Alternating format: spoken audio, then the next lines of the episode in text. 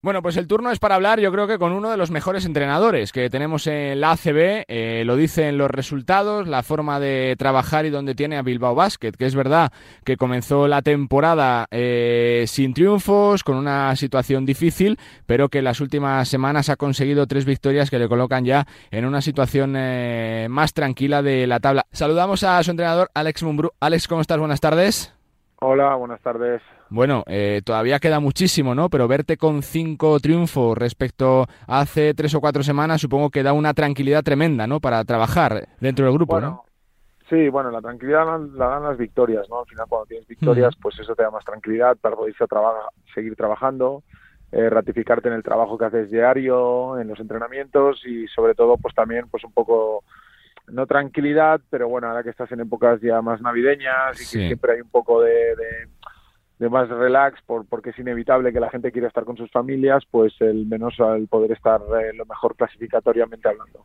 ¿Se le ha pedido algo más de precaución, si cabe, a los jugadores por todo lo del COVID, por lo que está pasando en las últimas semanas, por la, por la incidencia que se está disparando, por los casos que hemos tenido ya de aplazamiento, de suspensiones dentro de la liga, Alex, o no?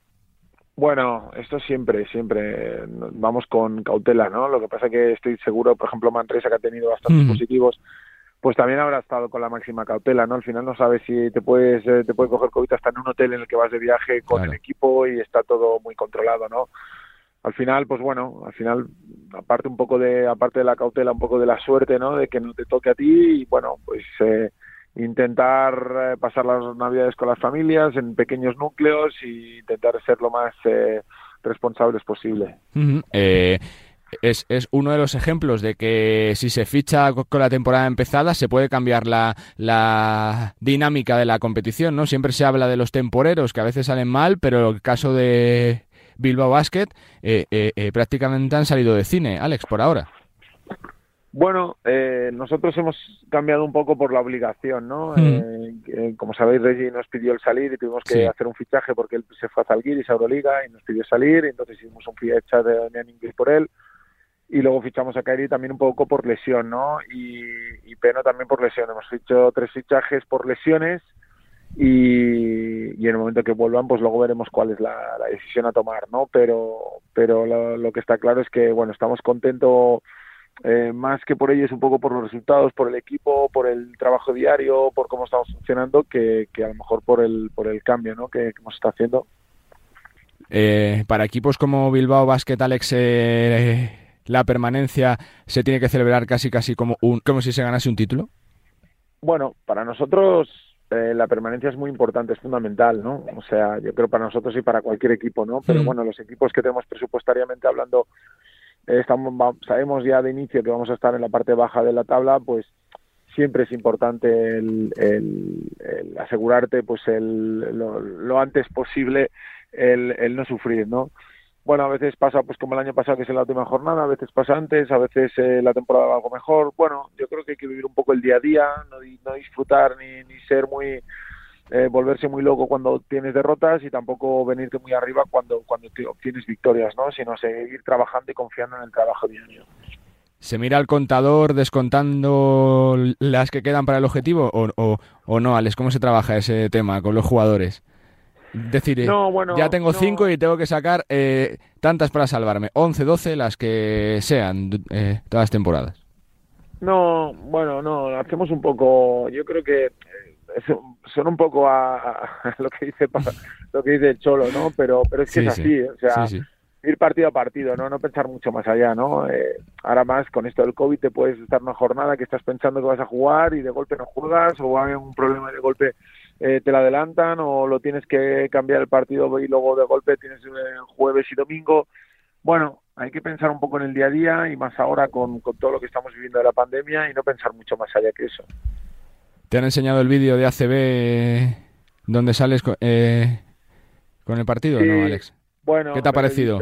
Lo he, visto, lo he visto, al final. Bueno, bien, bueno, era algo que a mí yo no soy muy partidario de hacer estas cosas, pero la liga, pues bueno, la había hecho con algunos entrenadores, eh, me pidieron de hacerlo, ya llevábamos unos meses retrasándolo y bueno, al final pues nada, lo hemos hecho y, y al final pues se ve un poco qué es lo que vivimos un poco o una pequeña parte de lo que mm. vivimos dentro de, los partidos para que la gente pues pues pueda verlo y vivirlo de, cerca no sirve para acercar un poquito no la figura del entrenador de cómo se vive un partido día a día cómo se habla con los jugadores con los árbitros no Alex eso bueno positivo para acercar al, a prácticamente al público Sí, que el público vea lo que lo que jugamos, la parte que, que, nos toca, cuando es el partido, pues los comentarios que puedes tener con el arbitraje, los comentarios que puedes tener con los jugadores, o, o estar con el entrenador o con tu cuerpo técnico. Bueno, son cosas que a veces la gente no ve y que al final pues sí que está claro que la Liga CB, que es una de las mejores, pues que acerque al público a estas a estos pequeños detalles que a lo mejor no pueden hacer otras ligas, pues eso es algo bonito.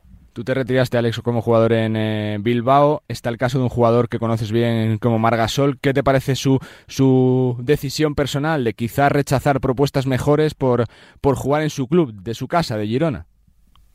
Bueno, eh, pues eh, súper respetable, súper admirable, súper honesto, ¿no? Si al final eh, tienes que jugar en el, o, muchos queremos jugar en el, en el lugar donde, donde te apetece jugar y Marc ha decidido que ese lugar donde le apetece jugar, donde le, donde le apetece, donde realmente se va a sentir bien es en Girona por todo lo que le dio, por todo lo que significa Girona para él.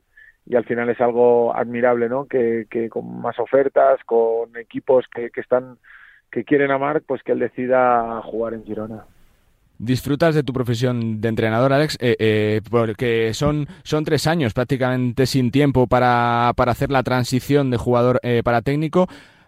¿Va todo más rápido de lo que tú pensabas? ¿Como tú pensabas? ¿Cómo, cómo lo vives, Alex? Fueron los, primeros meses, pero ya, llevo, ya llevo años, ¿no? Entonces, no muchos, pero, pero bueno, ha cambiado todo rápido. Eh, a veces al final hay mucha gente que cambia también rápido de, profesión o hace sus maneras, ¿no? Hace lo que pasa que, bueno, no es tan, al ser no una persona pública, pues no, no te das cuenta, ¿no? Se ha cambiado rápido o se ha sido capaz de adaptarse. Al final, lo importante en lo que vale en este mundo son los resultados, ir consiguiendo resultados, es conseguir ir haciendo las cosas bien y seguir un poco trabajando y mejorando día a día. ¿Te ha cambiado tu forma de ver el básquet o no, Alex?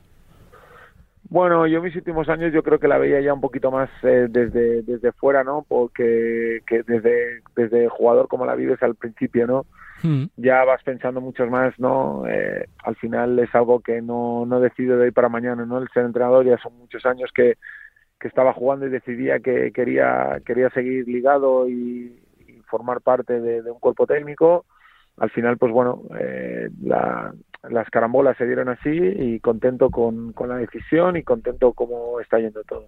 Y que se hable del futuro, que salgas en rumorología, ¿eso te lo tomas de alguna forma, con importancia? ¿Pasas un poco del todo el día a día? ¿Cómo es, Alex, un poco esto? Bueno, yo desde los 19 años, ¿no? Jugando a nivel profesional, o sea que la rumorología forma parte de todo esto, sabes que que al final la rumorología se queda en eso, en rumorología, que lo que tienes que estar es centrado en lo que haces diariamente con tu equipo, en el trabajo que haces eh, continuamente en cada entreno o, en cada, o cada tarde en cada sesión de entrenamiento y eso pues es algo que al final está claro que a la gente le puede gustar más o menos el hablar, pero, pero tienes que estar centrado en lo que tienes que estar.